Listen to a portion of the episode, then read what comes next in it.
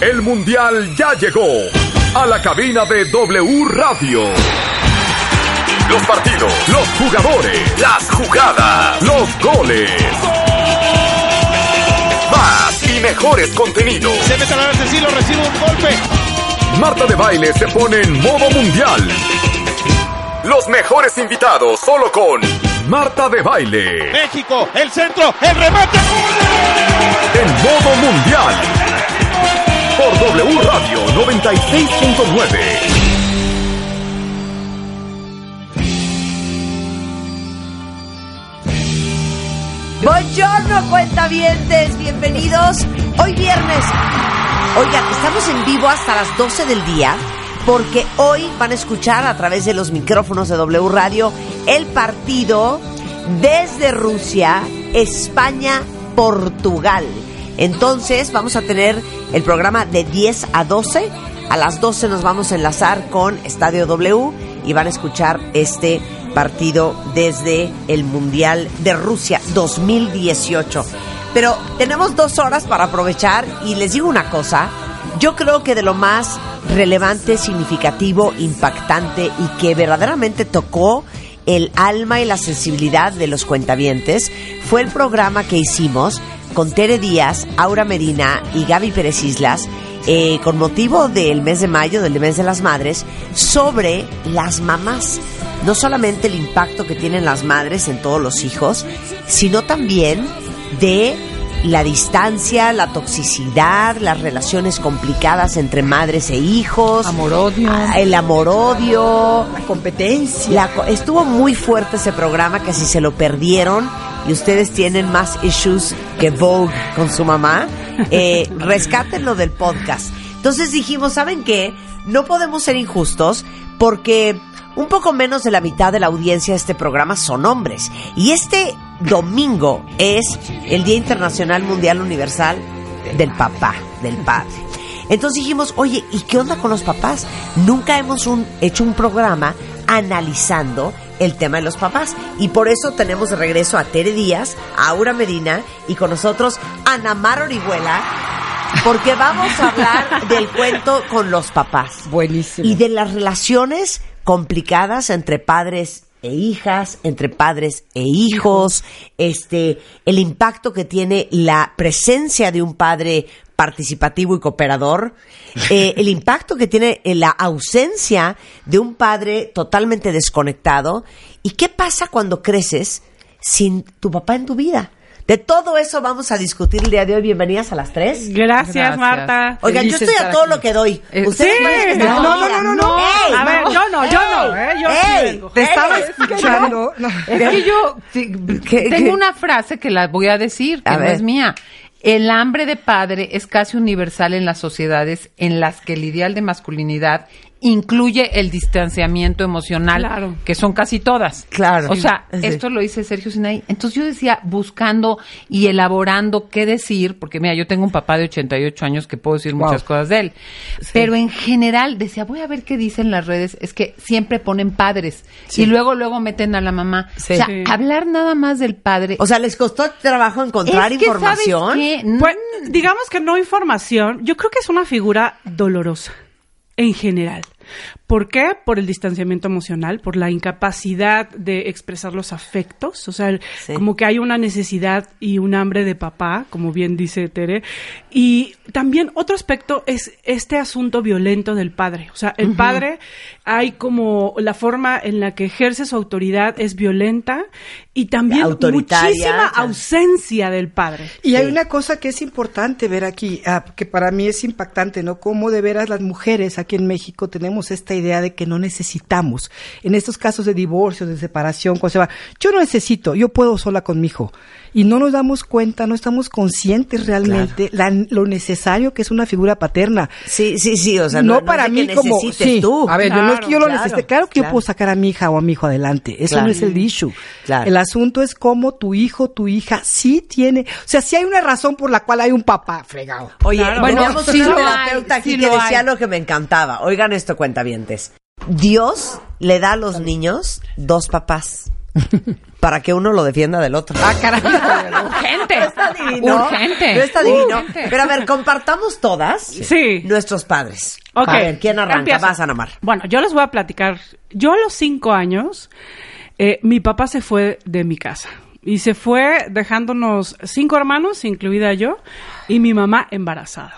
Se fue, básicamente dijo adiós, me voy por los cigarros, ahí se ven. O sea, ¿qué tal uno pide una, No, no, una conversación no, no. y te suelta una granada? No, mi vida, espérate. espérate. Tú espérate. Espérame, tu papá, pues a ver, ni te cuento. Es que es una historia maravillosa. Y además que escribí hoy los puntos pensando en esta historia, ¿no? Sí. Porque, a lo- bueno, entonces se fue. y Yo tengo muy pocos, muy pocas memorias positivas de mi papá. Sí. O sea, en realidad tengo memorias o donde está golpeando a mi mamá, o donde está alcoholizado, o donde nos dejaba plantados. O sea, una, no nada más una ausencia, sino una presencia, presencia dolorosa. dolorosa. Sí, claro. Dolorosa. ¿Y luego? Pues yo a los 14 años ya mm, yo ya me salí de la escuela, me puse a trabajar porque yo necesitaba ser la, la proveedora de mi casa y necesitaba pues ayudarle a mis hermanos y a mi mamá a salir de tanta carencia, ¿no? Porque tú imagínate seis hijos, mi mamá sola.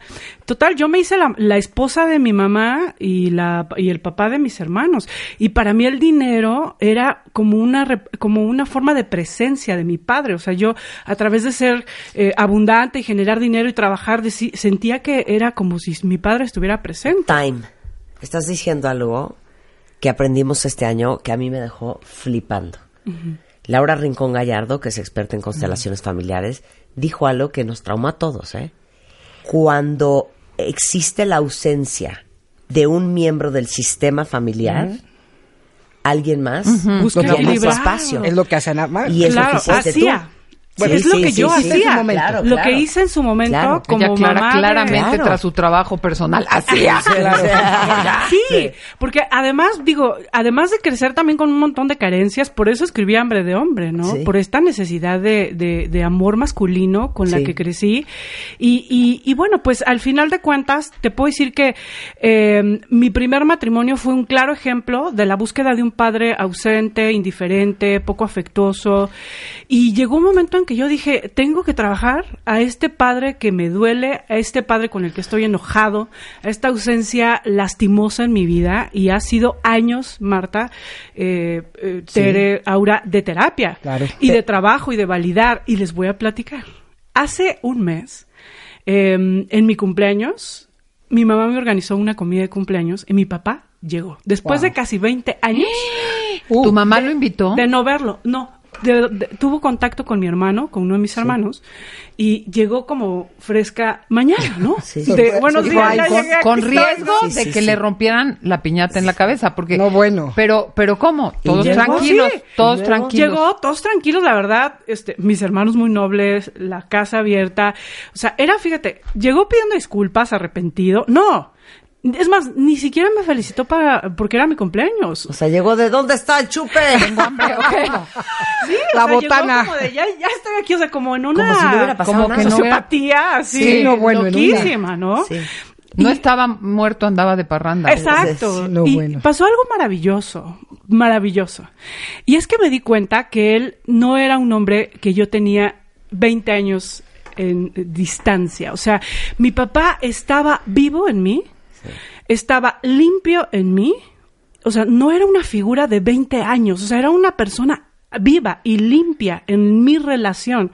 Y en ese momento me di cuenta que la relación con el Padre está dentro de nosotros mismos. claro. Y que todo lo que había trabajado, sobre todo en validar mi enojo con su egoísmo, con su ausencia, con su indiferencia, ese dolor que pude descargar y validar, me limpió al Padre que llevo dentro. Claro. Y hoy tengo un esposo protector, un ex- un- un- una, tengo amigos, tengo hombres en mi vida de los cuales yo recibo amor, protección y validación. Pero les digo algo, que- qué increíble que, que tengamos esta ronda, porque es como súper interesante escuchar, eh, pues el trabajo de viva voz de los terapeutas en su propia vida personal. Sí. En su propia vida, ¿eh? En su propia vida personal. En su vida De personal. De Sí. ellas. En de su propia ellas, vida de ellas. No, no, en su vida personal. Porque les digo una cosa. Sí. Acaban de escuchar la voz y será lo mismo con Auri y con Tere. De una persona trabajada. De una persona que tiene claro qué hizo, cuáles patrones este, repitió, cuáles roles jugó que no le correspondían, qué trabajo hizo y cómo, cuando haces un buen trabajo interior, tienes este resultado de Sí. decir, mi papá está limpio en mí. Una vez una terapeuta eh, me, me explicaba, justamente cuando yo estaba pasando mi proceso de divorcio, esto que dices, que lo grave de quitarle a los hijos al ex o a la ex, de lo grave de hablar mal de tu ex, hombre o mujer, Terrorífico. es que todos nosotros, cuentavientes, estamos hechos por nuestra madre y nuestro padre Así es. y nuestro nuestra completud está hecha de dos partes Sí. nuestra parte masculina y nuestra parte femenina Sí, sí. el hacer pedazos a tu a tu ex al padre de tus hijos es hacer pedazos la parte masculina Sí, que tienen tus mismo. hijos no Sí, sí. Estás Igualmente rompiendo con la una mujer, parte. estás rompiendo una parte intrínseca de tus hijos. Totalmente. Es un poco lo que tú dices, ¿no? Sí, y yo creo que la reconciliación con el padre para nosotras las mujeres significa uno la reconciliación con nuestra con nuestra oportunidad de recibir amor, amor masculino. Bueno. y darle espacio Bueno, al padre claro. en la vida de la familia, porque muchas veces te haces tan masculina y digo, yo lo viví, y, o sea, yo era súper masculina y generadora. y dijiste, era esposa de mi mamá. Era esposa y mamá. Claro. Esposo, y papá de mis hijos, Sí, exacto, sí, esposo sí, y mamá. sí. Y Papá de papá mis, de mis hermanos, perdón, fíjate. Freud se acaba de revolcar. O sea, en realidad creo que si no haces un trabajo, nunca va a haber espacio para eso en tu vida. Claro, totalmente. Por lo Vas, menos Aura. no de esa forma. Vas, Aura. Pues mira, no es mátame, Oigan, y mucho compartan menos. también ustedes la ronda de, de, Sí. de, de no es un matamestos, pero De ¿Ustedes cómo están con sus papás? ¿Cuál es su relación con ellos? Yo cuando me toque lo haré, pero ahorita le toca a uno. Sí, ok, muy bien. Me estoy controlando. Aura. Me estoy controlando Ok, bien. vas. Bien, bien. Bueno, en mi caso, mi padre fue una figura que yo tomé. eh, la familia de mi madre, los de Witt, siempre han sido muy correctos. Todo está bien hecho, todo es perfecto en Villahermosa. Llega mi padre, que es caótico. Caótico fue caótico. Alcohólico, pero alcohólico muy funcional. Sí. Como decía mi madre, con una gran cultura alcohólica, ¿no? Muy educado, muy social, un gran sociópata, ¿no? Mi padre, charming y encantador. Sí, sí, sí, el alma Me de la decía alguien, llega tu padre y es como si entrara, ¿cómo se llamaba este superactor? Bueno, un gringo guapísimo. Sean Connery, Era muy, no, no tanto, no, ¿no? tanto. Ah. Era muy guapo mi padre, y era con una cari, con un carisma y una personalidad. Y de veras, era seductor y carismático. Yo me enamoré de mi padre desde muy chiquita. Yo fui hija de mi padre, pero como todo el mundo lo criticaba tanto, y sí fue muy caótico, hizo varios fraudes. O sea, hizo desmadre y medio en Tabasco. Sí, Se sí, tuvo sí. que escapar de Tabasco Sí. cuando yo tenía 14 años y fue una noche que ni siquiera me enteré. Yo le preguntaba a mi madre por mi padre y él decía, ella decía que estaba trabajando tarde y yo fui la única de los cinco que dije no ni más. Algo pasó aquí, entonces fui al baño, abrí la- no vi sus cosas y tuve que le digo, fui, madre, dime qué pasó. Entonces mi papá se había escapado, ¿no? Y de ahí empezaron muchas situaciones. Pero yo me, me, me autonombré la defensora de mi padre. Alguien tenía que defender a ese hombre que era un gran corazón, Sí. super pro animales, que de ahí lo saco yo. Sí, sí. O sea, era cálido, generoso, sus manos nos curaban. Un adorable desastre. Un adorable desastre. Entonces alguien tenía que cuidar de ese hombre. Mi madre no, porque mi madre estaba en su pedestal siendo la buena, la correcta. Sí, sí. Entonces yo tuve que hacerlo. Entonces, fíjate qué loco. A través de los años me doy cuenta Que tú te que volviste la representante y embajadora de tu sí, papá. Pero nada más eso, lo, porque a- mis padres se divorcian, se vuelven a casar entre ellos, se vuelven a divorciar, traen un desmadre, una ida y venida. Yo siempre al lado de mi papá, porque mi mamá era la buena, buena, buena, y él era el malo, malo, malo, y yo decía, no, mamá, espérate, ¿no? Creí que ibas a decir no mames. Casi, así de punto. Y sí le dije Mamá, muchas no mames. Lo difícil es que cuando yo me, bueno, yo me voy a los 33 años a vivir a Vallarta, él está viviendo allá con su madre, hijo único, con una madre que no se llevaba nada bien. En ese año conozco a Denis, me voy a vivir a Estados Unidos con mi hija, y a los dos meses mi padre se suicida. Entonces, este, Ay, sí, no, bueno. Sí, fue, fue, fue fuerte. Para mí, te lo digo y toda- todavía, digo, está muy trabajado, pero fue muy doloroso. porque no nadie se lo esperaba. O sea, era un hombre que perdió dinero, eso fue lo que pasó, perdió dinero, no sabía qué hacer con su mamá. Fíjate, la mamá se murió la semana que él se suicidó. Era ya muy viejita, necesitaba enfermeras, él no tenía dinero, la que era su novia cuando se dio cuenta que se quedó sin dinero lo dejó. Entonces, bueno, fue un desastre y fue un momento de locura. Yo conozco, conocí a mi padre. Puso una este, colchoneta con un whisky, cigarritos y así fue una muerte muy, este, muy comodita. Hasta eso. Muy loco. Pero este, fue muy doloroso, muy, muy doloroso. Y yo tuve, ahí sí empecé a trabajar a papá, pero a todo lo que daba. ¿Cómo lo trabajé? Pues cuando yo estaba, yo estaba en Estados Unidos viviendo con este hombre que era un encanto y al que abandoné después porque no pude con el dolor. Y entonces estaba yo y cuando mi madre me llama y me dice, ya se murió hija, yo pensé que decía mi abuelita. Sí. Y me dice, le digo, ¿quién más? Mi abuelita. Y me dijo, no, tu papá. Y yo me quedé sentada. Todavía me acuerdo sentada en la casa de Milwaukee en shock, sin saber qué hacer. Bueno, de ahí empecé a tomar. Digo, ya tenía yo muchos años de terapia. yo empecé con terapia desde muy chica. Pero lo que quiero decir aquí que una cosa que, que yo descubrí de mí y lo he descubierto a través de muchas parejas, porque yo, pues, como bien saben, he tenido varias parejillas por ahí, entonces cada una ha representado qué bonito, qué bonito. un área. Te amo. soy muy, soy muy hombreriega, que Ay, te qué bonito, decir, me estás hermoso. Ahora es una afrodita.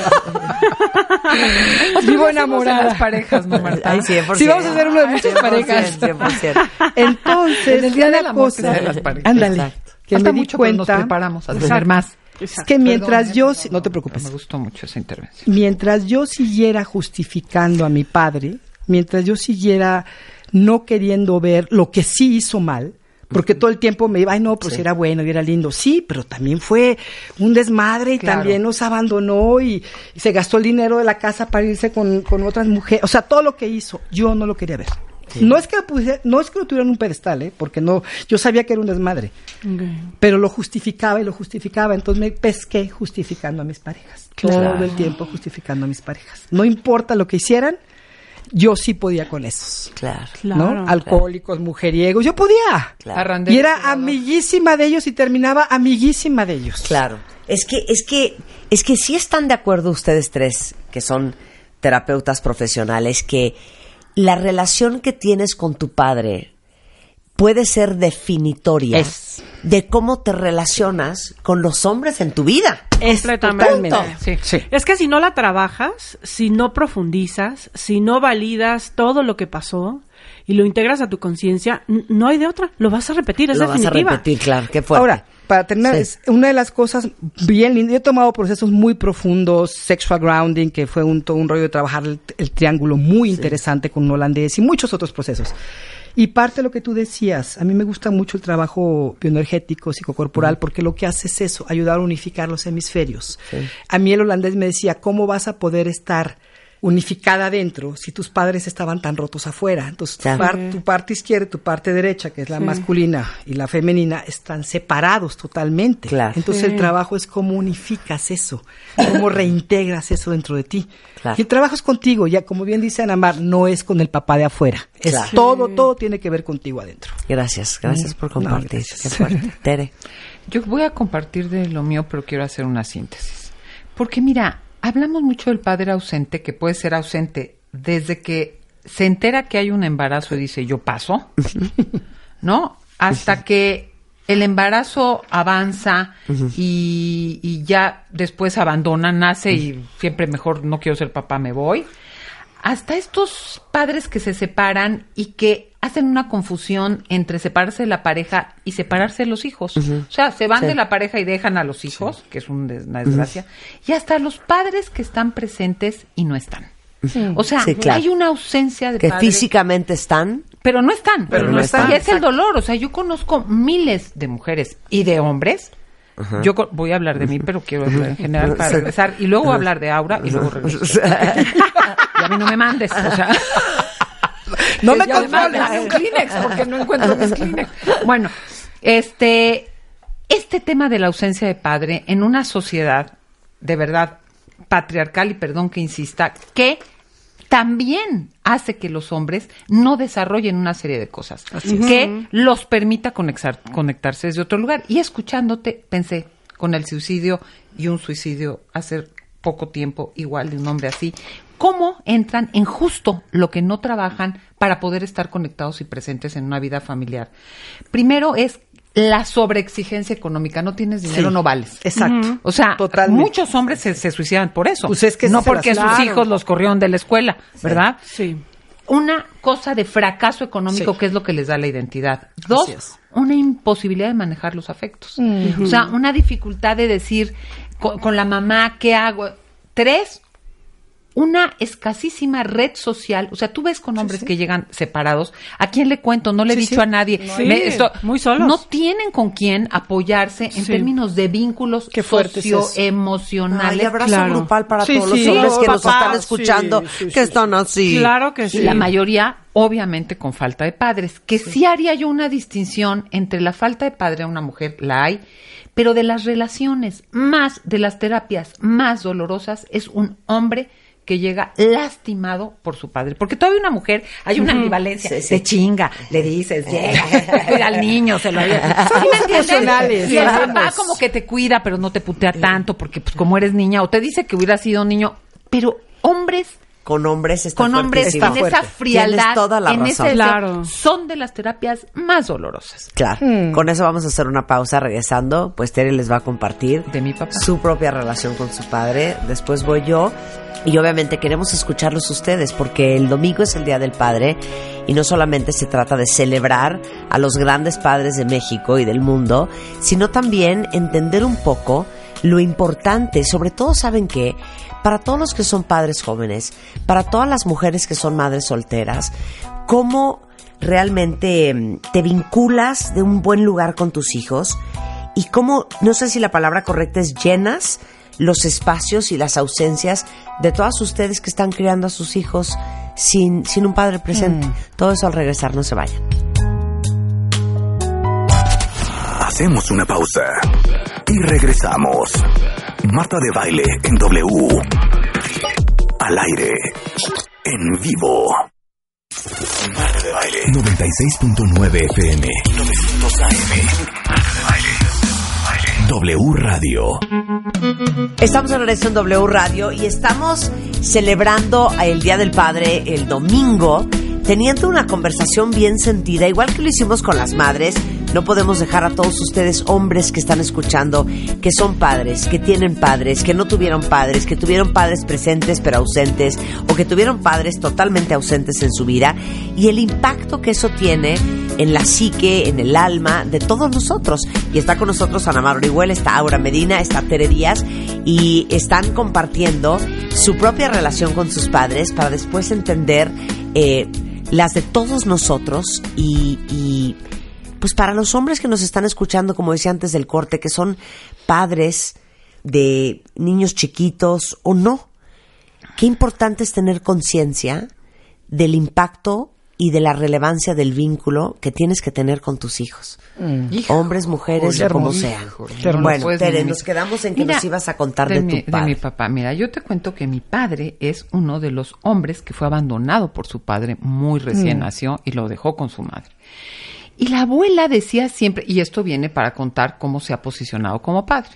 La abuela, siempre que pasaban por un lugar donde mi abuelo trabajaba, le decía, ahí trabaja tu padre, ahí está tu padre, ese hombre es tu padre.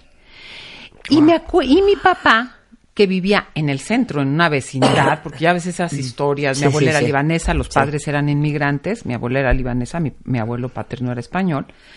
El- rechazada de la sociedad libanesa Sí, sí. porque te imaginarás una madre este hijo bastardo y esas cosas le decía quién era su padre y lo molestaban a mi papá que él no tenía papá y que quién sabe qué quién sabe cuánto y un día agarró a las criaturas de, de donde vivía y se acercó y les dijo, ese es mi papá. Y mi papá narra que estando él, el abuelo lo vio, salió, lo reconoció porque un hermano que sí hablaba con mi abuela les- le, le iba diciendo de la criatura y lo cargó. Y ahí empezó la relación con su papá. Entonces, yo creo que a raíz de esa experiencia, mi padre se dio a la tarea de justo lo contrario que hacen muchos de replicar estos patrones de ausencia, de ser un padre presente. Y con todas las características de un hombre duro, proveedor, que era una autoridad a rajatabla, que mi mamá, hay que salir corriendo porque tu papá va a llegar, esas cosas que dices, pues que llegue, ¿no?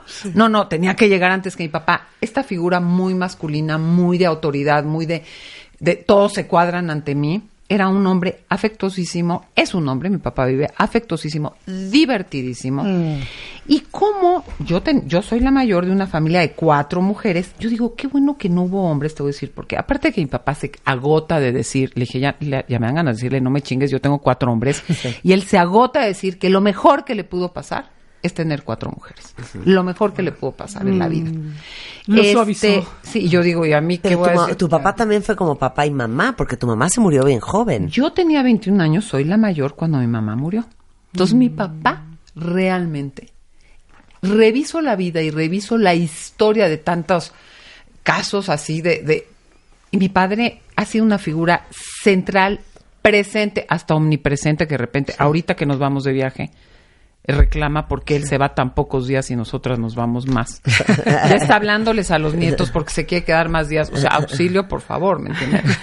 Sobre omnipresente. Pero fue padre y madre toda la vida. Y lo interesante, y creo que es lo que abre la posibilidad en este programa, Marta, ha habido de todo. Ha habido momentos lastimosos por cómo fue a veces con mi mamá y, y por el lugar que le dio y por la manera en que, en que se impuso con la cultura de aquella época, la sobreexigencia con nosotros y la imposibilidad de error que a la fecha me regaña alguien y yo me asusto o le doy un contestón, porque hay una historia de regaño de toda la vida que, que, que alguien... ¿Sí me entiendes? De que mi papá, tengo una prima que íbamos a su casa y era un desmadre toda la noche, hacíamos huevos revueltos arriba en una parrilla, o sea, era un desmadre y mis tíos entraban y salían. Y ella llegaba a mi casa en las noches y quería jugar al desmadre. Y cuando mi papá de su cuarto chiflaba, Ahí se acababa. y ella seguía jugando, uno empezaba, "A- acuéstate por favor. Ya, y mi papá jamás nos pegó, jamás, nada. No, Es pero una así eran los autoridad tal. Era la autoridad con la mirada. Con la mirada. Pero yo me acuerdo a de la lo mirada. que yo abro y cierro es reviso la historia desde el enojo como fue con mi mamá, desde el cariño porque estuvo presente siempre, desde el control que tuvo que quiso tener en su temor de criarnos solas, desde la elección de pareja que hizo que nosotros decíamos, "Neta la quieres, te gusta." Sí, sí. que fue mucho Claro. hacer una familia. Y con eso te seguiré diciendo mil cosas. Pero la historia que yo doy gracias, porque yo tuve muchos años enojo con mi padre, por muchas formas, eh, quería que trabajáramos a huevo en lo que él quería. Bueno, ¿qué te puedo decir? Eh, a la fecha él cree que yo quiero ser artista. o sea, pues, ¿tú crees Algo que- sabe, algo yo sabe. creo que quiere ser artista, porque, y bueno, no tiene ni idea de- de- de- de lo que hago pero la posibilidad de actualizar la relación, Marta. Eso es que es un poco la historia que de distinta forma, vivos, muertos, presentes o ausentes, uno puede resignificar. En este caso yo tuve la posibilidad de hacerlo Vivo. con el presente, Claro. Sí. actualizar la relación Claro. que Sí. tienes. Y también. quiero decir Sí. algo después, cuando tú me lo permitas, claro, que es Porque yo- hablar... Si no, te voy a regañar. No, Sí, pero hablar, porque queda fuera, y yo tengo muchos casos, de parejas en donde se eligen, eligen ser madres ya sin padre, Sí. o mujeres que crían hijos sin padre porque Claro. el padre es un donador. Claro, claro. Y eso hay que resignificarlo. Claro. Bien. Mm. Tú, tu historia de tu Vas Marta.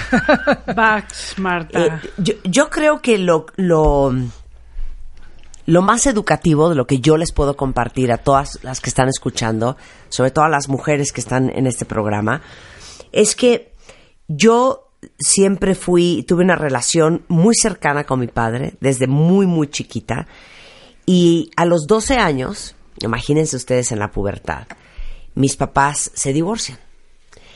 Y mi papá no solamente se, se, se separa de mi madre, mi papá se va de México. Y sin entender gran cosa, sin mayor explicación, ¿no? Con este rollo de que pues los niños pues no entienden, entonces ¿para qué les explicamos? No los hagas bolas. Yo Sí, tuve no, un bueno. periodo terrible, y por eso he hecho muchos programas de eso, de sentirme un- una niña invisible, que nadie me veía. Y yo recuerdo estar viendo los gritos y estar viendo las discusiones y mis papás eh, súper dolidos y yo como parada atrás de la puerta y la gente entraba y salía, mis hermanos mayores y nadie como que nunca se tomó el tiempo para explicarme qué estaba pasando y darme contexto y perspectiva de lo que esto significaba para mí. Y pues un día mi papá ya no está. Y esos... esos no se despidió. ¿Qué? Se fue sin decir. Me imagino que se ha de haber Ah, no, despedido, no pero, pero sí no lo tengo bien registrado. Pero el punto es que de los 12 a los 19 años eh, crezco sin tener mucho contacto con mi papá, eran visitas esporádicas, mi mamá como muy molesta, muy, muy complicado. Y después se vuelven a juntar, igual que los tuyos. Sí, no, bueno, no y luego entienden. 10 años después se vuelven a separar. Así. Pero, Ah, pero regresó a vivir. Sí, regresó a vivir eh, siete años después y luego estuvieron diez años juntos y luego se volvieron a separar. Pero para hacerles el, el- el- el cuento que puede ser eterno, muy corto, yo creo que de lo más determinante para mí en esta historia del divorcio y de la ida de mi papá fue una profunda huella de abandono. Yo, yo creo que desde los 17 años que empecé a ir a terapia, lo que estaba tratando de trabajar sin la conciencia y la sabiduría que tengo gracias a todas ustedes hoy, era eso, la relación con el hombre más importante de mi vida, con el hombre con quien yo más conectaba, con el hombre que me parecía Wow. perfecto y guapo y extraordinario, inteligente, banquero, harvariano, divino en todo sentido y que no estaba en mi vida. Y pasé muchos años trabajando eso, dándome cuenta cómo yo autosaboteaba todas mis relaciones con los hombres, justamente tratando de que de alguna u otra forma o no se dieran o se acabaran para que no tuvieran tiempo de abandonarme a mí. Claro. Y luego, con un apego ansioso en otras relaciones, siempre con hombres mucho más grandes normalmente que yo, pero relaciones de mucho apego, de mucha codependencia, este, muy ansiosas, nada más que esperando, fusión. nada más esperando a ver en qué momento Se va. Se va no, y qué- me va a qué- salir con la gatada. Qué dolor es eso. ¿eh? Entonces, dolor. algo que yo he compartido Qué- qué de mucho con ustedes Sí. es que el trabajo que hacemos todos los días en este programa, a través de todos los contenidos, se los juro que sí sirve. Ah, no, Sí. bueno. Porque a pesar de que me tomó tres, cuatro relaciones fallidas, me empecé a dar cuenta cómo ¿De qué manera te...? yo escogía al fulano que vivía en Estados Unidos, al otro fulano que era ocho años menor que yo, Sí. otro fulano musulmán pero turco pero que vive en Washington. O sea, todas eran relaciones Para garantizar. garantizadas Imposible. que era imposible. ¿Por qué? Porque yo tenía muy claro que yo no iba a dejar mi carrera, yo no me iba a cambiar de país, yo no iba a mudar a mis hijas, yo no iba a quitarle a mis hijas a su padre, iba a estar en México, eh, no iba a tener más hijos. Entonces, ¿qué hacía yo con un chavo ocho años menor que oye mucho el programa y te mando un gran beso? Tú sabes quién eres y lo mucho que te quiero. Pero siempre relaciones en donde yo, yo estaba segura. ¿De qué? Eh, no? I was safe, I was safe. Estaba ¿no? segura, Estaba, estaba segura. segura, en un lugar porque no iba a seguro. pasar nada. Claro, y entonces, mientras que, que no funcione nada, nadie me puede hacer daño. Sí. Y toma mucho tiempo trabajar esas heridas y esas huellas. Hoy en día, este, obviamente, la más cercana de todos mis hermanos a mi papá soy yo. Tengo una relación increíble. Les he platicado mucho de mi papá y de lo extraordinario que es. Y algo muy chistoso. Y si van a mi Instagram, vayan y busquen esa foto. Subí Sí. una foto mía Igualito. con mi papá y todo el mundo se quería vomitar porque me decían, Es Juan. ¡Es Juan! ¡No es ¡Wow! 100%. 100%. No, ¿Te a ver, cae? a ver, a ver, A ver, Ahorita se las voy a sácala, enseñar, pero sácala. ustedes vayan a Instagram Ay, para es que vean esa foto. impresionante. No, es que es... Es impresionante. Yo los rasgos que tengo de varias parejas, es más, la pareja de 18 años con la que estuve y que lo, lo sigo adorando a Oscar, lo que me conectó de él fue que el día que nos conocimos, cuando nos íbamos a separar, yo estaba con otra pareja, ¿eh? con un gringo, y lo conocí a él, y él se me acercó y empezamos a platicar, y bueno, me lo presentó un amigo, y hizo un gesto, me tomó. Cuando se separó de mí, me dijo, ¿no te quieres venir a cenar conmigo? Le dije, no, ¿cómo crees si traigo aquí a un galán? Y me dijo, bueno, pásame tu teléfono. Y se va y le dije, sí, sí se va. y, y, y no sé qué gesto, tomó su mano y me hizo así como se diría, se, me, me tocó la, la- el rostro Como de la misma forma que mi papá, lo hacía. No, bueno, me qué quedé fuerte, con ese gesto. Wow. O sea, eso fue lo que me ¿Te enganchó, enganchó? tanto.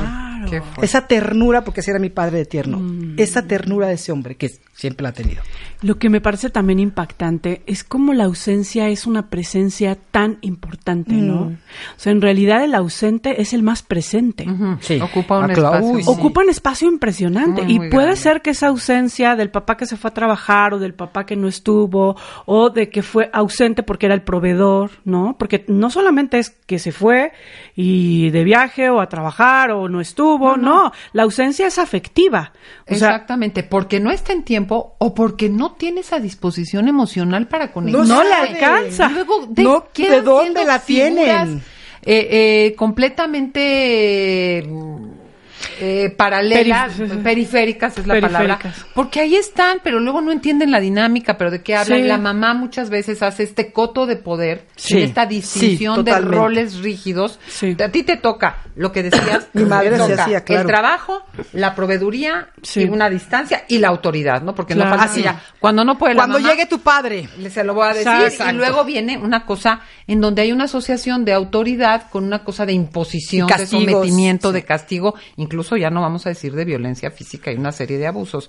Entonces, ese es el rol, pero realmente está periférico de una dinámica en donde se le mete sin y son como que para que caiga a todos, pero que no hay un involucramiento. Y algo muy importante, y después lo mencionaré si hablamos de los puntos de cómo reconectar y reconciliarte con el padre, es esto que se ve en un taller sobre con adolescentes y en muchos espacios que trabajamos incluso con adultos, es el miedo al padre. O sea, lo último al último que le dices al padre, metes a la madre sí, para, para, negociar, le pides a un hermano, hay un temor. O sea, siempre esta angustia de la desaprobación o al castigo o al juicio o a esa mirada de no aceptación. Sí. Es terrible. Cuando no es porque realmente va a haber una explosión y un maltrato físico, ¿no? Entonces, el tema del miedo al padre, pero al mismo tiempo el anhelo de tenerlo es muy, muy importante. La dualidad es fuerte. Yo también en los diplomados que manejo de, de, de trabajo con la infancia, primero trabajamos la figura del padre como cuatro meses, de lo que te faltó, lo que te dolió, lo que te enojó, lo que, lo que necesitaste, lo que hoy eres de él. Y, y yo observo que hay como ciertos factores. Uno, lo que nos duele del padre es la autoridad violenta. O sea, esta autoridad de un padre que a través de la violencia, de la indiferencia, a través de la descalificación, de la crítica, de la exigencia, eh, impone su autoridad y hace una presencia, ¿no? Porque en realidad una presencia desde la descalificación y el autoritarismo, pues es muy duro porque nunca eres suficiente para tu padre. O sea, nunca haces nada bueno y siempre, y además se puede convertir en una manera de estar en la vida, una manera de estar en la vida donde nunca eres suficiente si tú tuviste un papá que era una autoridad violenta, eh, te puedes sentir no suficiente toda tu vida. Claro. Recuerdo un paciente que tenía un tipo estudioso, maestría, doctorado, con 20 mil logros y siempre se sintió Claro. un pendejo porque su papá nunca lo aprobó. Y esa voz del padre autoritario se queda insertada en nosotros, en nuestra cabeza y nos acompaña a lo largo Sí, de nuestra vida. ese verdugo de alguna Exacto. manera que El te juez acompaña interior. siempre. Sí. Y sabes qué, cómo logras Anamar esta cosa de poder detenerte y actuar de manera diferente, Es porque el claro. impulso va a estar. Tere, Sí, es el que- impulso va a estar, el temor al abandono va a estar, el miedo al regaño va a estar.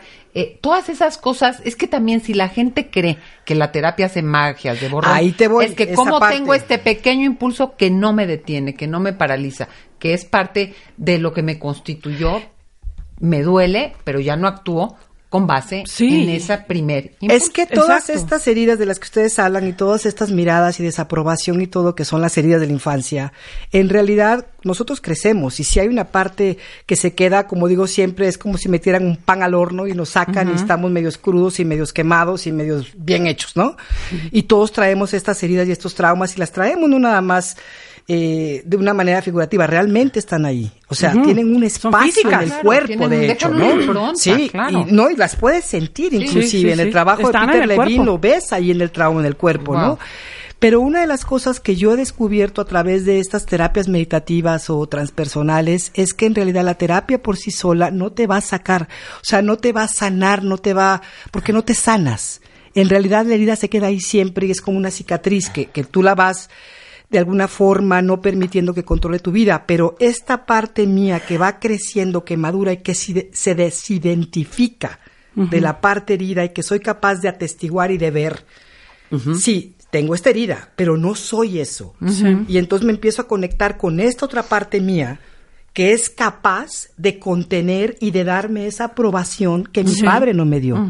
Y de borrar esa mirada severa que la tengo yo hacia mí misma, porque si me veo en un espejo y me empiezo a decir cosas, puedo decir justo lo mismo que me decía mi madre o mi padre. Sí. Entonces, ¿cómo ir cambiando de ese juez interior que tú decías, no lo llamaste de otra manera? El verdugo, yo le llamo juez interior, que son los ecos de todas esas voces del pasado. Sí. ¿Cómo transformar, cómo cambiar de canal a ese juez, a esa voz amorosa? No que decrete y que diga que soy una maravilla y que soy lo mejor del mundo porque eso tampoco es real. Claro pero sí como ver ese ser humano que está en el espejo y reconocer todo lo que yo he hecho para llegar a ser quien soy hoy. De que los padres tenemos un impacto no, bueno, arrasador en los hijos. Qué, tremendo.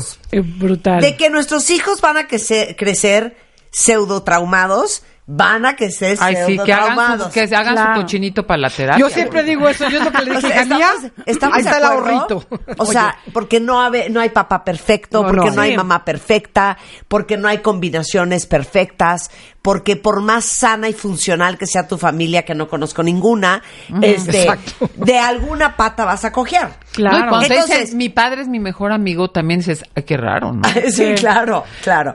Pero lo que estamos tratando de hacer, eh, ahora sí que celebrando el próximo domingo, Día del Padre, es que el impacto que tengan sea lo menos nocivo posible. Claro. Lo más positivo este, y constructivo que se pueda.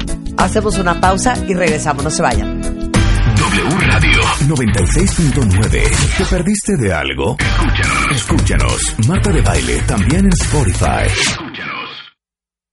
W Radio 96.9 FM 900 AM. Marta de Baile. Al aire. Estamos de regreso en W Radio y estamos hablando de los papás. Estamos hablando de todos ustedes, hombres, padres, este, hijos, porque pues el domingo es el Día del Padre y es una es un muy buen momento y una muy buena excusa para tener una buena conversación con tres mujeres muy inteligentes, eh, con padres que les tocaron la vida de una u otra forma y tratar de entender el impacto que todos ustedes hombres que están escuchando pueden tener en la vida de sus hijos. Está con nosotros Tere Díaz, Ana Mar Orihuela y Aura Medina, justamente tratando de entender, pues cómo reconstruyes, cómo reparas. Eh, es un hueco que puedes llenar cuando eres madre soltera y no tienes al padre de tus hijos presente en su vida. O sea, tratando de entender cómo rescatas, compones y preservas la relación con ese hombre de tu vida lo más que se pueda. Mira, hay algo que yo que yo hice ayer y que quiero, que es mi aportación y mi regalo el día de hoy para ustedes, porque lo que tú dices eso como madres que decíamos al principio, a veces pensamos que podemos nosotros solas sí tenemos una de las formas en que nosotros sanamos o que yo he sanado a mi padre es reconociendo todas esas esos huecos, esas necesidades que no fueron satisfechas y que sí le tocaban a él. Entonces, ese es un trabajo que puedes empezar a hacer y te las voy a te voy a decir así rápidamente y luego lo vamos a subir. ¿Qué te da el padre? El papá. A ver, ¿sí? ¿Es lista y todo? Tengo una lista. ¿Es lista? Sí, claro. Saque papel y pluma, apúntenlo. Porque esta ¿Qué es lo que te da tu papá? para trabajar más adelante. Ok apoyo y guía para descubrir y validar tu potencial natural. Y esto es importante porque si algo de esto te está fallando, tiene que ver con tu relación con tu padre, su ausencia o una presencia no muy, no muy este, sanadora en ese sentido, no muy apoyadora. Fortaleza, valentía y perseverancia para perseguir nuestras metas y enfrentar obstáculos y decepciones que encontramos en el camino. Ajá honestidad e integridad al sobrellevar situaciones y personas difíciles, inspiración para aprender y desarrollar nuestra curiosidad, la habilidad de podernos parar en nuestros pies y estar solo con uno mismo, sexualidad natural y sensible, amor, respeto y valoración de lo femenino, sentido del humor y una postura menos formal frente a la vida. Y nada más para terminar con este con esta aportación mía, cuando yo empecé a hacer esta lista, una de las cosas que descubrí que estaba yo proyectándola en parejas, amigos, amantes, etcétera, que estaba yo buscando esas cualidades en ellos, Claro. tratando de obtener porque mi padre no había no me había dado la mayoría de estas cosas. Y una de las grandes sorpresas en mi trabajo personal es que mucho de esto yo lo tenía Sí, y yo lo fui desarrollando dentro de mí. Sí, esa integridad, esa como reconciliando la parte masculina, integrándola, integrándola y tomando esas cualidades en mi vida diaria. ¿no? Esa fue parte de mi sanación, una de las cosas que voy a decir hoy. Dicen que el autoestima de una mujer se la da a su papá.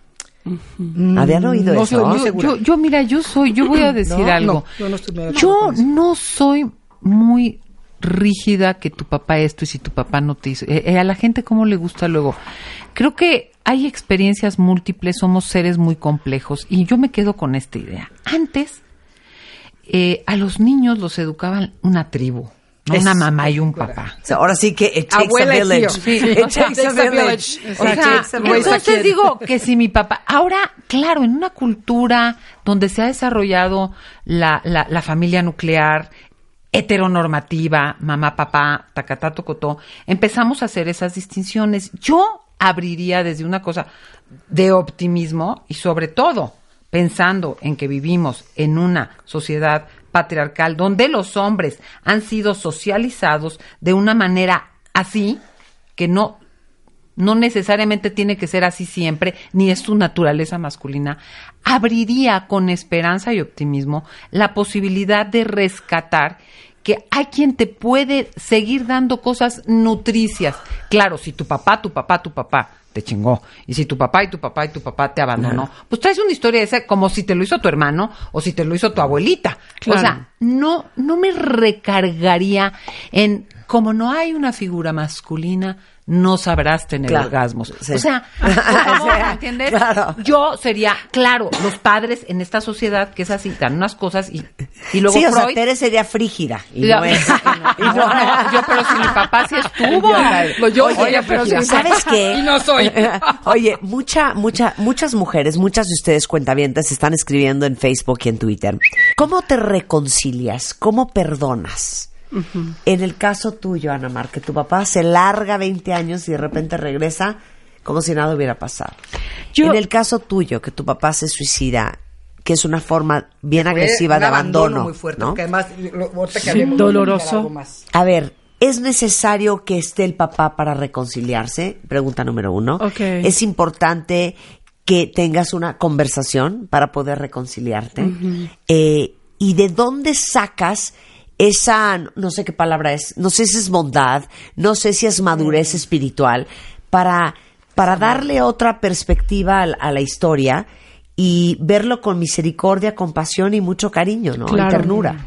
Yo, yo diría esto, todos a todos de alguna manera nos queda claro que tenemos la pareja para, que lo, para, para lo que nos alcanza y que de alguna manera atraemos a hombres y a mujeres que tienen materias que enseñarnos y que están perfectamente combinados y justificados con nuestras carencias, con nuestras necesidades, con nuestros juegos psicológicos.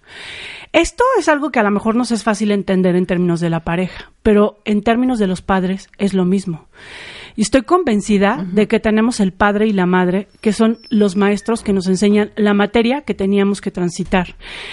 Esa materia, yo te, yo te, yo te invitaría a que te cuestiones, ¿cuál es la materia que hoy te lleva a aprender tu padre? O sea, ¿Cuál es la materia que te lleva a aprender con su ausencia, con su autoridad? A lo mejor su autoridad y su violencia te ayuda a entender una manera compasiva y, y con un permiso a equivocarte que nunca, que para ti es un tema de vida. A lo mejor un padre ausente te invita a, a ser más, a permitir, a, a- a que te acompañes a ti misma, a que estés presente en tu vida y permitas que otros hombres y otras personas entren a tu vida.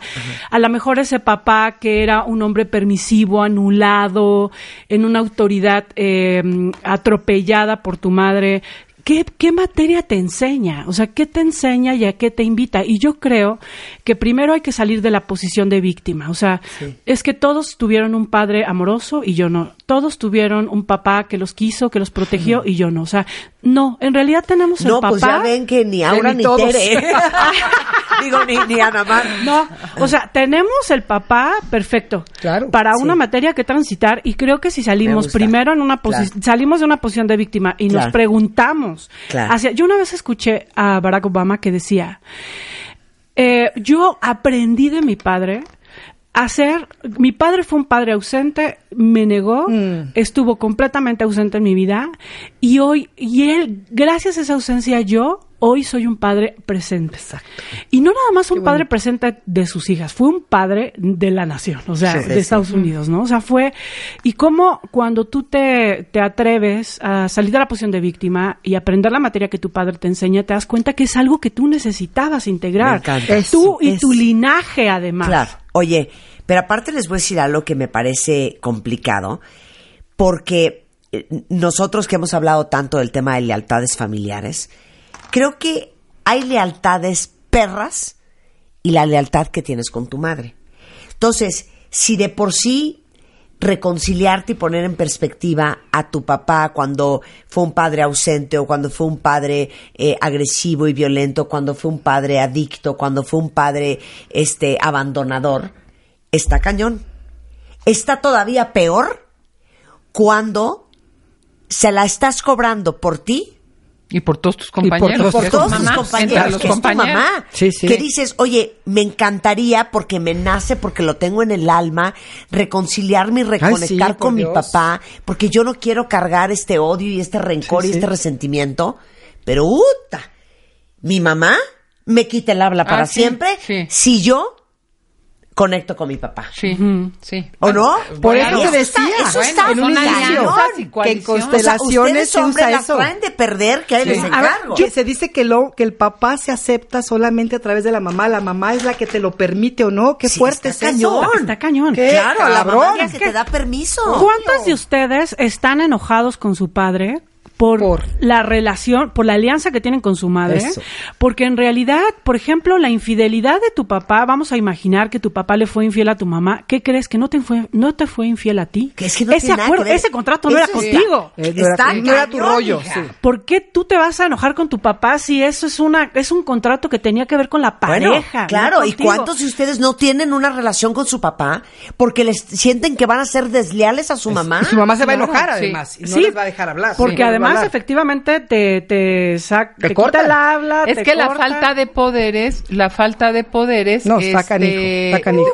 hace Sí. que, que la, la mujer que no se siente con el derecho a poner el límite de pedir o lo que sea, tiene que armar a toda la descendencia. Qué horror. Sí. Qué horror, Claro, qué Pero horror, también te la horror. pongo al revés, pero también te la voy a poner al revés. Hijos profundamente lastimados o hijas por abusos, maltratos, indiferencias, y en esta normalización de así son los hombres, la madre minimiza. Ay, así son los hombres. Ay, bueno, Eso, bájale. eso. Bueno, es que ay, tú tampoco aguantas nada. Ay, bueno, quieres descubrir el hilo negro y no legitimiza el dolor, el malestar, la tristeza, a veces incluso el trauma. Ya no hablemos de abusos sexuales. Sí. En donde, ay, yo creo que estás exagerando porque ¿O no pasó? creo que también tenemos el otro El extremo. abuso. O sea, la madre la razón. que hace una alianza para desterrar y poner al hombre como lo peor. E pon tú que haya sido terrible, pero evitar la reconciliación que es necesaria No, para sanar. Claro. Pero también la madre que normaliza. Ay, bueno, eh, eh, eh, tomaba unas copas, pero se cayó porque había un Pero tu soplo. padre te quiso O sea, muchísimo. exacto. Oye, mamá, pero me escapaba de malmatar. Sí, Sí. Sí, bueno. sí, pero, que- él también de chiquito, Entiende, acuérdate cómo... Ah, no lo 100%. juzgues. Y regresando a 100%. esa parte de la 100%. reconciliación, lo que hablaba ahorita un poquito que estabas contando tu historia, ¿no? Y tomando la mía. Una de las cosas que a mí, bueno, primero que nada fue trabajar muchísimo en empatía conmigo. ¿Qué pasó conmigo? En reconocer que sí me faltó. No para satanizar a mi papá, no para simplemente para decir, a ver, sí fue un hombre carismático, lindo, era tierno, pero me faltó todo esto, ¿no? Porque si no lo sigo buscando afuera, lo sigo buscando afuera. Un caso muy interesante que puedo ejemplificar cómo si de veras el padre afecta tanto, o sea, las parejas tienen mucho que ver con esto. Después de que mi padre se suicida, bueno, yo trabajé en terapia, lo lloré, lo lloré, lo lloré, pero me faltaba algo, había una parte mía, bueno, seguía yo trabajando en terapia y cada vez que, podía y salía, pues lo trabajaba, ¿no? Y en un taller de los de Pad of Love que estábamos haciendo que se llama The Shadow, que es como abrazar tu sombra, eh, justo ya estaba yo con este alemán con el que yo me iba a ir a vivir a San Miguel de Allende. Luego y nos en traes ese- un mapa para ver, ver todas las localizaciones. Está Tengo muchísimo. muchas, este, son muchas, este, ya voy por países ahora. Pero- Sí, que el continente Internacional. continente. Pero bueno, en ese taller, estando en ese taller aquí adelante de Cuernavaca, yo estaba asistiendo, ni siquiera lo estaba tomando. Acabamos de hacer un trabajo con, con entrar a la, al- al- al- a la sombra, a este bosque negro terrible, una visualización, ¿no? Y me llega, no sé ni por qué lo veo, porque estoy en un taller donde no tengo que estar viendo el teléfono, pero estaba con la angustia de algo que pasaba con, con Jürgen, que no me estaba, y ya iba a venir a México. Y lo que me llega es un- una cosa pequeñita que me dice, no puedo con esto, la distancia es mucho, mejor terminamos. Bueno, o sea, a mí me metió en un rollo en ese taller, porque lo que me llevó Directito al inframundo. no, mi vida. al No, pero te voy a decir ay. loco. Me fue llevando al momento en que yo estaba enfrente del, del, del ataúd de mi padre. Ay, A eso me llevó la terapia tan profunda después de dos, tres días de, de trabajar, donde dije, no le voy a hablar a él, no voy a hablar nada con él, me voy a meter a lo mío. Antes de arreglarlo con él, voy a entrar a lo mío. Y lo mío, que fue guiado por estos grandes terapeutas italianos que alguna vez traje al programa que no estaba Marta, eh, que estuvo Rebeca esa vez, ah, Prafuli Zambaba, unas maravillas de hombres. Este, fui a dar al ataúd de mi padre en un enojo. ¿Por qué hiciste esto? ¿Por qué no dejaste una nota? ¿Por qué no me dijiste si yo acababa de hablar contigo? O sea, fue una, una, y todavía peor, porque yo regresé todavía con alemán, él me buscó después de este trabajo. Nos fuimos a vivir a San Miguel. Y yo no sé si ustedes, alguna vez les conté la historia, creo. A los 20 días de haber llegado, yo regresando de Querétaro de trabajar, ya estábamos viviendo en San Miguel los dos, empezando una vida nueva. Entro a la casa, nada de sus cosas, me dejó una nota diciéndome, me voy, no puedo con esto. Y yo así como, ¡ah! Mi- llamé a mi mamá, a mi hermano, mi hermano me dice, ¿quieres que Ya se a te había buscar?" dicho, te lo Ya había se había se te volvió a decir y no hiciste caso. Pero bueno, no, pero estuvo muy interesante porque de verdad fue un trabajo profundísimo que me llevó al gran enojo, al dolor terrible del, de, la- del- de- de cómo mi padre, no nada más en eh, eh, a la forma que se suicidó, muchas veces antes se había ido sin avisarnos. Sí. ay, qué fuerte. Esos abandonos continuos y continuos. Sí. Entonces, bueno, ¿cómo me Esa sané? amenaza No, latente. ¿Sabes qué me ayudó a De que mí? en cualquier momento se va. No, es Claro. terrible. Pero lo que más me salvó fue tocar el enojo primario Exacto. y decir a la chingada, papá. Claro. Esto no estuvo bien para mí. Tú tendrás todas tus razones, podrás justificar todo lo que tú quieras, Toda pero para mí no Claro. estuvo bien. Sí.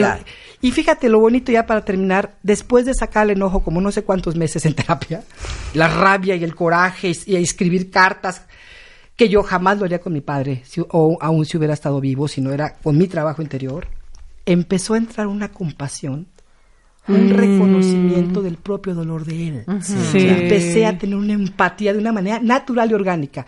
Nada de cursos de perdón, Sí. porque el perdón cuando se intenta dar antes de que tú trabajes contigo no sirve para una fregada. Sí, Exacto. claro. Bien. Y es la diferencia que hay cuando tú estás dimensionando que tu pareja se va porque tiene una incapacidad de compromiso, a tu pareja se va porque tú no eres valiosa y Ah, no. nuevamente estás siendo Exacto. abandonada, ¿no? Exacto. O sea, ¿cómo realmente cuando Esa fue, tú- mi, esa fue mi enseñanza ahí. Exacto.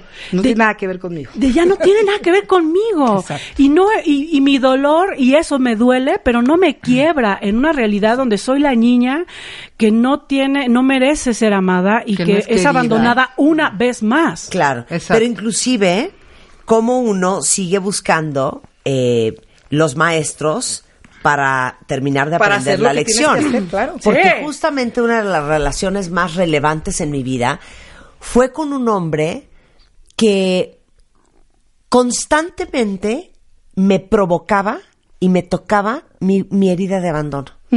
o sí, sea, claro. Era Claro. estaba pero no está vivía en Me- no vivía en México Sí, pero entonces estaba, pero incertidumbre. no estaba pero eh, pero era fiel pero como que no tanto pero no sabía pero puede ser pero te amo aquí estoy pero espérame ya me voy a Rusia pero entonces me ¿Al traía mundial? todo el tiempo me traía todo el tiempo así en el Sí. y con una angustia y una Qué ansiedad. Yo te entiendo perfecto, era- manita. Qué cosa. era lo que yo necesitaba para graduarme summa darte cum cuenta? laude Sí. de esa huella de abandono y darme cuenta que esa lección la tenía que terminar de aprender a trancazos. Claro. Y aparece Spider-Man. Ay, ¿Qué tal? guau. ¡Ay, qué bonito! De veras, hasta que uno no aprende la lección, uno Hasta no que uno avanza. no aprende Oye, la lección. hay muchas mujeres muy preocupadas, y las estamos leyendo cuentavientes, de la, aus- la ausencia del padre. Mm. Porque son madres solteras, porque son mujeres Sí, claro. que por una razón u otra están sacando adelante a sus hijas y a sus hijos solas. Amo, cuentavientes, cómo se abren y sobre todo cuando abren su corazón todos los hombres que escuchan el programa. Hay muchos hombres bien preocupados porque por el momento no están en una relación con sus hijos Ay, y no saben si en un futuro quieren paz y luz de todos ustedes. Van a poder reconectar y cómo le hacen regresando el corte en W Radio. Marta de Baile y de Película W te invitan a vivir toda una experiencia fashionista. Tú puedes llevarte un viaje todo pagado a Nueva York y disfrutar de la nueva película Ocean's 8 $16.5 million in each of your bank accounts five weeks from now. That's lot. Ocean's 8 Las estafadoras Conoce el Met, camina por la Quinta Avenida y vive todo lo que tiene la Gran Manzana. ¿Quieres participar? Entra a martadebaile.com y wradio.com.mx para conocer los detalles y ganarte un viaje a New York City. Marta de Baile y de Película W invitan. Debbie Ocean, convicted felon. Her brother, Danny Ocean, more convicted felon. Y no te pierdas Ocean's 8, Las Estafadoras, este 8 de junio en todos los cines.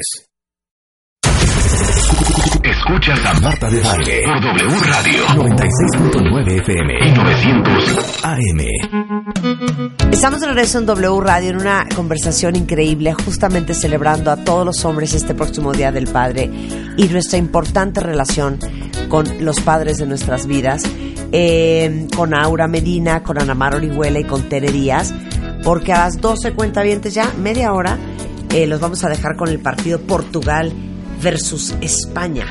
Y obviamente el domingo a las 10 de la mañana el partido México-Alemania. Pero bueno, estamos hablando de los papás. Y antes del corte les decía que nos han llegado muchos mensajes de papás súper preocupados porque son alienados parentalmente, no están en una relación y están viendo a sus hijos y les preocupa mucho estos, estos meses y años de desconexión y cómo lo van a rescatar en el futuro. Qui- Quiero decir esta frasecilla para entrar a este tema, porque hemos hablado mucho, se habla mucho de la maternidad y que los padres ausentes, pero creo que el cambio hacia una nueva masculinidad hace hoy que cada vez más hombres reclamen su lugar como padres activos. Hermosísimo, sí. Presentes y amorosos que no solo representa el sustento y la autoridad.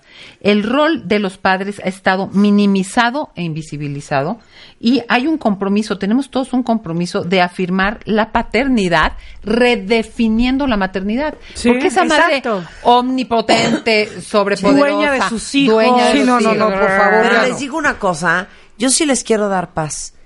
Se los juro, y ayúdenme a hacer este caso, a todos los papás que ahorita están separados de sus hijos, yo se los juro, que todo cae por su propio peso. Así es.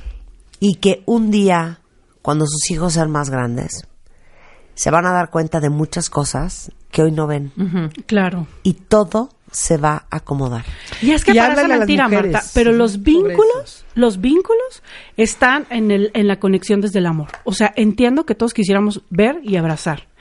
Pero si tú los amas, si verdaderamente estás haciendo todo para estar, si estás presente, conectado con tus hijos, ese lazo no se rompe. Nunca lo puedes En romper. realidad, el, Aunque no el estés lazo, con ellos aunque no estés veas. con ellos, o sea, el la- el- lo que duele es la indiferencia, el que no, el que no haya un lazo de amor que te, que se alimente con pensamientos, con sentimientos, con intenciones.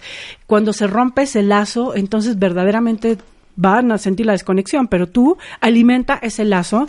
Y esto que estás diciendo, Tere, de verdad me parece importantísimo. O sea, creo que venimos de dos roles tan disfuncionales y estamos en un proceso de transición. Uno, donde las mamás son las dueñas de los hijos, las que renuncian a su No, propia vida, las que tienen facturas impresionantes porque entonces son ellas las que tienen que gobernar y elegir lo que sus hijos van a elegir y lo que sus hijos son.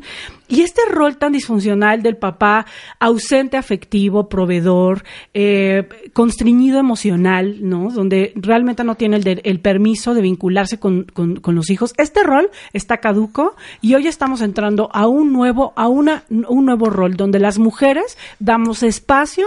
¿Cuántas de ustedes son que desde el viernes le entregan los hijos a su esposo, a su ex esposo, ya que se divorciaron? Tu, tu maleta, tu pañalera, tu mamila, y ahí te ves, tus hijos, viernes, sábado y domingo. Y el, y ya ahí ve uno en los restaurantes, en los juegos, ¿no? Yo ahora con No, Isabela ahí de qué bárbaro. los parques todo el tiempo lo veo. Llenos de precioso. papás Sí. O-. Jóvenes. solos, Con sí, los hijos, jóvenes que van, porque además están los restaurantes, el cambiador para hombres, es. este y todos Qué los bonito. espacios dando lugar a este nuevo rol donde, como bien dices, una paternidad más presente, donde es- ya no es la mamá la dueña de los hijos, o sea, hoy y además cada vez es más, cada vez hay más divorcios, o sea, cada vez es más, Más necesarias. Sí. Y yo si quieres. quisiera Yo quiero darle las paz como hijos que sí nos cae el 20, que sí nos cae. Exacto. que sí nos damos cuenta y que todo cae por su propio peso. Y ahí quiero yo invitar a las mujeres, ya que nos están escuchando, y, y oiga, escuchen lo de nosotras mujeres, invitarlas a, a- a también ser un poquito más conscientes, porque a veces hacemos esto, usamos a los hijos para castigar al ex o al marido. Sí, es que No compensamos una falta de, veras. poder, como nos El- sentimos sí. impotentes y muchas veces en términos económicos, porque hay, que hay mujeres que se, se- se la juegan O ahí. sea, este no es el grupo de los Pues sí, G8. oye. Sí, no, no, no, no, busquen no. aliados. Exacto, no, no, busquen no aliados jodan a sus hijos, no jodan a sus hijos por Oye, el otro ustedes. día eh, eh, hablábamos, eh, no sé si era con Juan Pablo Redondo Vidal Schmil, pero decía, es que qué ironía las de la vida. La verdad, cuentavientes. ¿Tú darías un riñón por tu hija? Claro. ¿Tú darías un brazo por tu hijo? ¿Tú darías la vida por Isabela? sí. Oye, no tienen que hacer nada de eso. Nada más no hables mal de su papá. Por ah, no, favor. eso no puedo. Ah, no, eso no puedo. Eso es, sí no puedo. Sí, porque doy además un riñón. Es horrible. Pero no hablar mal de su Pero hombre, al sí hígado, puedo. pero al hígado ese me lo acabo. Como Sí. hija que vivió esta experiencia y que lo he visto, es espantosísimo que nos hablen mal de nuestros papás. No, bueno. Finalmente es una Claro. parte mía. Me estás diciendo que esa parte mía no funciona, no sirve, que soy terrible por amarlo. ¿Qué carajo? Es horrible, horrible, horrible. No lo hagan, Aparte, yo ya tengo mis propios dilemas Oye, internos, por Dios. vicios y dolores, como para aparte tenerme que chutar los tuyos. Y como hijo Claro. y como hija tienes todo el derecho de A decirle a tu madre, límite. momentito, este señor es mi padre. Si tú tienes problemas Oye, con y él, por cierto, tú. tú lo escogiste. Y tú lo escogiste, así que hoy no me vengas a fastidiar. Porque yo ni siquiera estaba, ¿eh? Exacto, yo, a mí ni me preguntaron. Exacto, Claro. exacto. Mira, yo tenía aquí, Marta, no sé por dónde quieres que vayamos, pero decía, bueno, aquellas personas que de alguna manera quieren acercarse, ver si pueden hacer algo, ¿cómo hacerlo bien? Porque luego hacemos acercamientos y aproximaciones nefastas que acaban resultando en una cosa catastrófica. En ¿te refieres a un papá que quiere ¿Cómo, acercarse? ¿cómo, ¿Cómo puedo? ¿Podría hacer algo como Papá, cosas- hijo o hijo a papá. pues mamá, Cualquier- y- ah. mm, perdón, hi- hija o hijo. Ah. Ok, a un padre, sí. Yo primero diría algunas cosas. Si sufriste un abuso o un maltrato fuerte, primero tendrías que recuperar. Totalmente. Porque si no vas a ir a agredir y armar un Sí. de putazos ahí y va a acabar mal. O sea, te quieres desquitar. No Claro. quieres actualizar la relación. Sí, vas con el niño que- herido y no con el Exactamente. adulto. Por delante. Esa es una. Si dependes económicamente de él, pues te esperas a independizar. Sí, por Dios. No falta el que está ahí metido, le pide dinero para la gasolina, pero a mí no me hables así. Oye, Sí, pues, no, no, no, no, no. No Entonces, estás ahí, te aguantas. Es que también hacemos cosas muy contradictorias. Estamos Eso. muy enojados, pero ahí estamos. ¿no? Es que es eso. Y viviendo con ¿Ustedes a- ellos, ¿no? ¿A qué edad dirían que ya es funcional? Que un chavo ya no iba con sus papás. Que ya, que ya es funcional. Ajá, que ya, es- Es ya que, no es funcional. Yo diría que Ay, hay es que, hay que saber difícil. muchas Es que eso es- cosas porque depende de la relación. Sí, pero no a los 30, por favor. No, a los 30 pero- ya no. No, pues a yo los te diría 25. que de los 20 Yo digo que desde- bajos para, para- Terminas la universidad o un poco antes, bye, porque tu último compromiso como papá era pagarle la universidad. Exacto. Pero te voy a decir una cosa, eso sí Ana. Sí, sí, y no, No te voy a decir por qué. Sí y no, porque la adolescencia se ha prolongado mucho. ¿En qué sentidos? El otro día no, mm, estaba platicando con un grupo de colegas y uno de ellos decía, es que, ¿sabes qué? Los años más difíciles, en la actualidad, a como se está dando el mundo en todos sentidos, los años más difíciles de la infancia son los primeros 40. O sea, ¿A qué voy? Que lo amo. ¿A qué voy? Que, que Ay, ay, ay. neta, la adolescencia se ha prolongado porque los desafíos de la vida son muy complejos. Ok, bueno, a lo mejor, Ahora, a lo vives en casa de tus padres. Bueno, A lo mejor vives en casa de tus padres, pero estás aportando. Claro. Porque por algunas circunstancias, yo cuando me divorcié, que tenía 27 años, 25 años, regresé a vivir con mis padres. Pero yo aportaba, Bueno, yo pero es que tu mantenía, yo los todo. 25, de la vida de los 25 de No, ahorita. por eso te es digo, otra. ahorita es Sí. más difícil, creo. Si quieren, Es que hacemos que un programa parte- de que cuando los hijos no se Es van. que esa parte Estaría buenísimo. estaría increíble, Cuando pero los yo creo que no sí es van. bien importante de alguna manera, si tú vives en las mismas dinámicas donde tus papás siguen queriendo controlarte, porque si vives en casa de tu papá o, tu- o en casa de tu mamá ya tienes 30 años, al final continúan las dinámicas disfuncionales. 100%. Donde la comunicación, el control, el autoritarismo, en fin, es muy difícil. Fíjate, hay una frase ¿Por que qué me... estamos que me- de esto? Que me encanta. Por lo No que Tere. nos- nos desviamos. Yo dije que no puedes hablar con tu papá si dependes económicamente Ah, de ok, él. regresemos Ajá, a ese punto. Y se dejó y como gorda Sí. en tobogán a. Ahora, yo para cerrar lo que dijo Namar, yo sí ten- la- las, estoy de acuerdo con ustedes. ¿Dónde has visto un nido de pájaros con Ajá. ocho pajarracos tamaño familiar? No caben, No se manera. picotean. No, ¿Ves cómo eso. los avientan?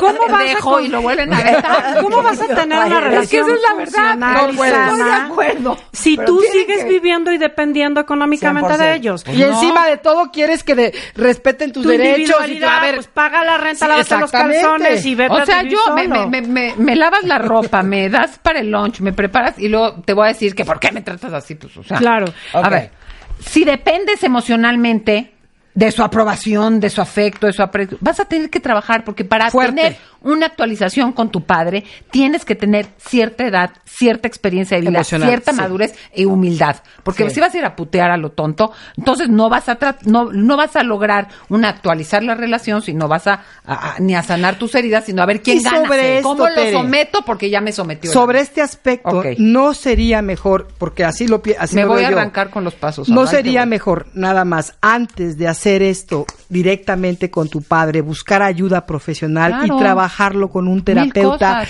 y sacar el enojo y el llanto y el dolor y Dependiendo, exhaustar porque no todo mundo puede ir a con terapeutas, otros que hagan el programa, hay muchos Algo, libros. o escribir cartas No, tienes o que algo. hacer un trabajo personal. Tienes que hacer como un sea trabajo que lo hagas. de alguna manera. Ahora, punto uno. Dile adiós al padre que no tuviste y dale la bienvenida o aguántate con el sea. padre que tienes hoy. Exacto. O sea, el que lo que no fue no será. Ni ya nunca. no, ese padre que tú necesitaste, necesitaste, hoy es otra persona y a ver qué te puede dar la persona que está ahí hoy o no te puede dar y solo quedas en paz. Porque a Sí. veces nada más necesitas decir, esto me lastimó. Ni siquiera... Loving what is. Sí, uno. Dos, yo diría, tienes que trabajar con el miedo. A la mayoría de la gente que no trabaja con el, con el miedo o es muy agresiva y, y a O lo se- que va es a o no se mueve. cabezas o se apabulla la Sí, primera se congela. mirada, ¿no? Entonces, hay que saber que el miedo va a estar muchas veces al hablar con el padre mezclado de enojo. Y la culpa. Y la culpa. Y la culpa. Entonces, aprende a calmarte, Sí. cuestiona qué es lo peor que pueda ocurrir, que tengas que poner una distancia y no olvides la meta. La meta es sanar contigo, aunque él no cambie, y si se puede, actualizar la relación. Muy Y, mira que hay una cosa que dice Marshall Rosenberg de comunicación no violenta que me encanta. Al final, lo más importante es el vínculo, no la forma en cómo hagan las cosas. Exactamente. Cuida cuida el vínculo. Sí, Cuida ¿no? el vínculo. Cuida el y el vínculo. vínculo es una relación con el padre interior. Exacto, O sea, exacto. realmente tú puedes tener un papá muy tóxico al cual le pones límites, el cual no le permites cosas y a lo mejor uno diría, el vínculo no está bien porque no lo abrazo, lo beso. No, el vínculo está bien. Mm. Está bien, Porque claro. tienes un papá al que le pones límites y, e interiormente has elegido ser un adulto frente a él y dejar de ser un niño. Ana Mar, eso es lo que yo había puesto como siguiente punto. Detén. Lo primero que Y tienes se que lo hacer. arruinaron. Sí. se los quiero decir. ok. Detén lo que te lastima. Si sigue haciendo incluso importantísimo ese, ese, ese uso y abuso. Claro. Oye, te quiero decir, no, primero aléjate si estás en riesgo, salvaguarda tu integridad física. A lo mejor no te puedes acercar porque la persona sigue siendo violenta y abusivo y no tienes por qué justificar lo injustificable. O sea, la violencia, los abusos no tienen justificación. no y lo primero que tienes que hacer es cuidar tu integridad. Claro, a veces hay una cosa ambivalente, porque me da, pero me chinga. Entonces, ¿cómo manejo la claridad de poner el límite ante el abuso, la violencia y el maltrato? necesidades, Y si necesito Tus alejarme, necesidades y cómo me contacto todo. con mi cuerpo y con lo que estoy sintiendo. y luego, en vez de entrar con chorros largos, a veces pide lo que necesitas. Concreto, no me hables así. O ven una vez a la semana. O mira esto. O pide cosas concretas y valora si sirve hablar o no sirve hablar. Pero ahí, ya me callo porque tengo que Pero valorar ahí, si sirve Tere, hablar. es importantísimo cuando hablas de límites estar consciente que así como hay límites hacia afuera, hay límites hacia adentro. 100%. Y yo no voy a poder pedir lo que necesito si primero no establezco esos límites hacia mí, Totalmente. que me ayudan a definir qué es lo que yo necesito en esta relación. Exactamente, Claro. porque ¿para qué me voy a ir ahí de... Y llévate de preparado eso. Claro, Está y muy aparte, claro esto no eso. es en, una, en un No, día.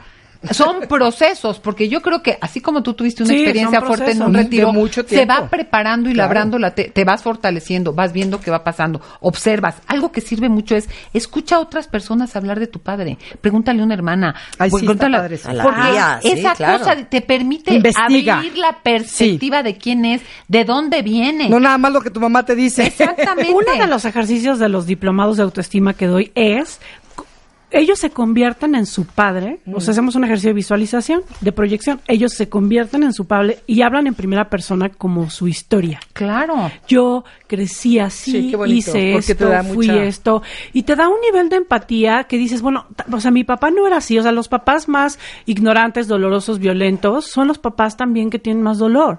Claro. Y hay que empatizar. people, Claro. Por supuesto.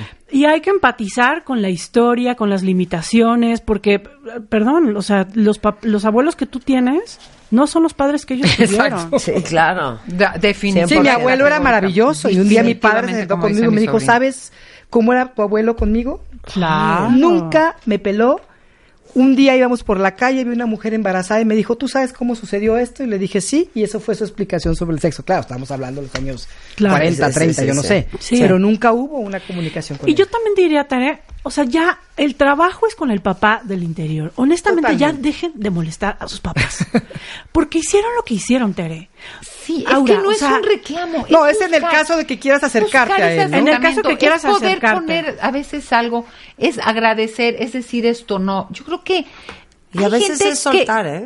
muchas veces es soltar. Ya. Muchas veces es Y soltar. es soltar el papá, lo que decía Tere, el papá que hubieras querido tener. El ideal de padre, pues no, nadie es ideal y tú tampoco lo vas a hacer. Yo creo que hoy este enojo es un derecho para no asumir un- una vida adulta. O sea, yo estoy enojada con Un mi papá. pretexto, ¿no? u- exacto, es un derecho que me doy. Sí, como para no asumir para una no- vida sí. adulta y para asumir la responsabilidad de crear una vida feliz. O sea, y yo creo que en verdad, o sea, los papás de hoy ya ni se acuerdan.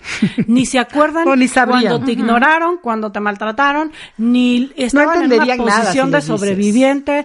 De verdad, hay que trabajarlo en terapia, hay que trabajarlo con responsabilidad.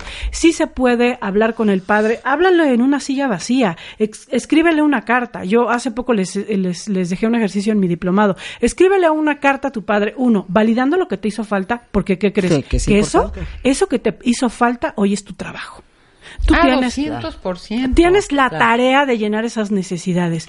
Dos, reconociendo lo que no quieres repetir de él. Porque la mejor manera de honrar a los padres es no repetir sus errores. Sí. Oye, y dejar de elegir como ellos. Y tres, agradece agradece, porque siempre hay algo que agradecer de lo que hicieron, de su buena intención. Había, hay dolor, hay ignorancia, pero hay algo bueno. Y cuando uno limpia la casa interior, surge algo maravilloso e inesperado y es la compasión. ¿Y por qué no ahorita para cerrar? Cada una de nosotros agradecemos una cosa a nuestros papás. Y ustedes hagan lo mismo, cuentavientes. Exacto, Hoy hay que hacer una lista. Una cualidad, una cosita Venga, que te hayan dejado. Vamos a cerrar. Pues carismático, extrovertido, eh, muy luchador, o sea, desde muy chiquito salió adelante, su mamá, su papá se murió cuando él era chiquito, entonces salió adelante, o sea, el permiso a ser abundante, trabajador y exitoso, pues es gracias a- al trabajo que él hizo. Bellísimo. Tere. Bueno, yo realmente admiro su capacidad de resiliencia en el máximo esplendor de la palabra porque es la adversidad lo ha fortalecido, pero con una capacidad, con un sentido del humor, con un disfrute de las pequeñas cosas de la vida, con una proyección a futuro, con una construcción de, de lazos y de vínculos importantes, con un cuidado de lo que es importante también. A mí me parece, yo le agradezco la manera en que ha afrontado la vida y el disfrute y la lealtad a su gente, o sea, vínculos, sentido del humor, trabajo, mm, disfrute de la vida cotidiana. A mí me sorprende con lo duro que fue, ha sido y fue su vida, la capacidad de seguir eh, vivo, presente, disfrutando y proyectando a futuro. Yo a mi padre le agradezco su carisma, porque eso sí que bárbaro, su sentido del humor, su gran bondad, su gran bondad hacia los animales. Era un hombre que en la carretera se paraba para no aplastar cangrejitos. Mm. Se paraba para cruzarle la calle a un cieguito. O sea, era tenía una generosidad, un, un corazón muy bondadoso que, que yo siento que, que lo tomé mucho de él. Eh, su sentido del humor, su manera de disfrutar la vida y de divert era muy divertido. Gracias a él hay una esperanza de diversión en nuestras vidas, en mi familia. Fíjate que escuchando todo esto que decimos, pensaba que hoy nada nos impide como adultos responsables y ya conscientes de nuestra vida elegir al padre que tenemos que queremos tener, ¿no? Y no es que nos engañemos, sino que tenemos distintas versiones de nuestro papá dentro y si hasta ahora hemos elegido convivir y pelear con una, creo que también nos merecemos disfrutar otra. Ay, ¿no? por Dios. Y no somos, también somos producto de esas otras. También somos ¿no? producto de esa parte Así padrísima, rica, generosa. Tú, Martita. Em, yo le doy las gracias eh, por siempre enseñarme que nada es tan grave como parece y que nuestra perspectiva de la realidad y cómo queremos verla es lo más importante. A no perder mi centro, pero sobre todo mi propósito. Y yo siempre le agradezco a mi papá que me recuerde servir siempre a quienes me rodean y que mi misión en la vida es mucho más grande que yo y que si los talentos no son usados para el servicio de los demás, son un desperdicio. Absolutamente, absolutamente. Es un hombre muy sabio, muy generoso, muy inteligente. Ahora sí que Happy Father's Day, Dad. Que tengan un día feliz donde quiera Oigan, que estén. muchísimas gracias a las Gracias, tres por estar Marta. aquí. No, gracias por la invitación. Gracias a todos ustedes por compartir cuentavientes y que tengan un lindo Día del Padre.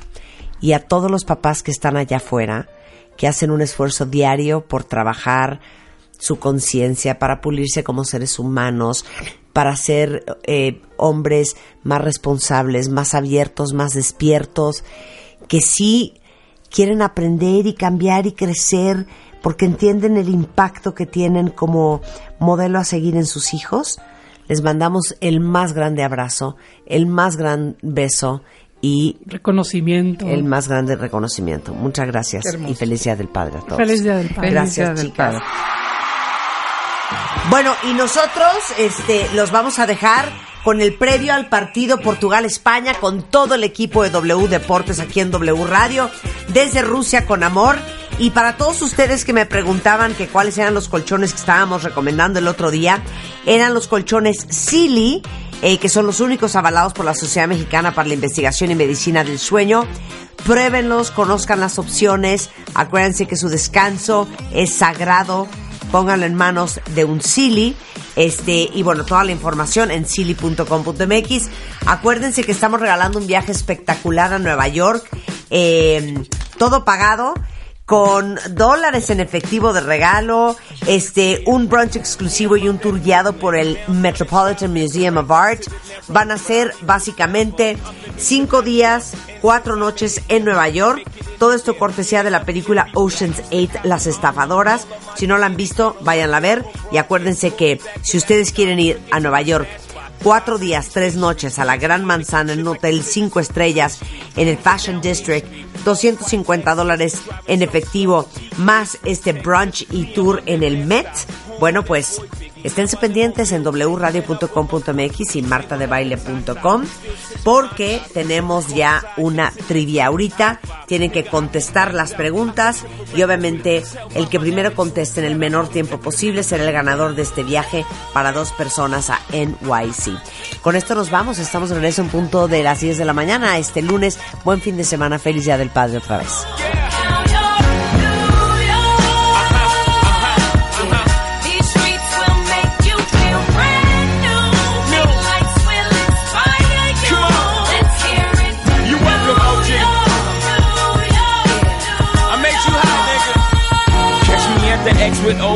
At a Yankee game. Shit, I made the Yankee hat more famous than the Yankee can. You should know I bleed blue, but I ain't a crypto. But I got a gang of niggas walking with my click though. Welcome to the melting pot. Corners where we selling rock. Africa been by the shit.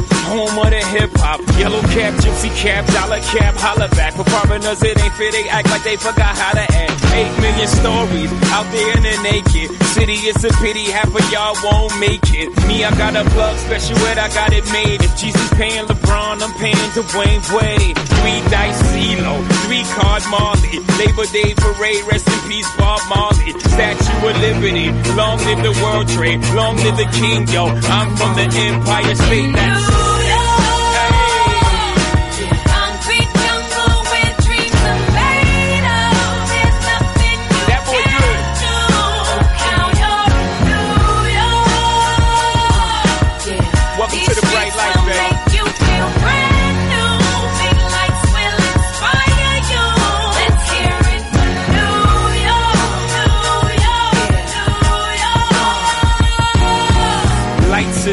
see need blinders, or they could step out of bounds quick. The sidelines is lined with casualties who sip the life casually, then gradually become worse. Don't bite the apple eve, caught up in the in crowd. Now you're in style, and in the winter gets cold, in vogue with your skin out. City of sin, it's a pity on a whim. Good girls going bad, the city's filled with them.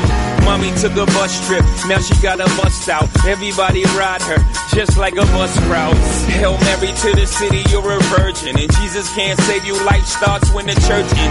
Came here for school, graduated to the highlight. Ball players, rap stars, addicted to the limelight. Empty in May, got you feeling like a champion. The city never sleeps, better slip you an ambient. Yeah.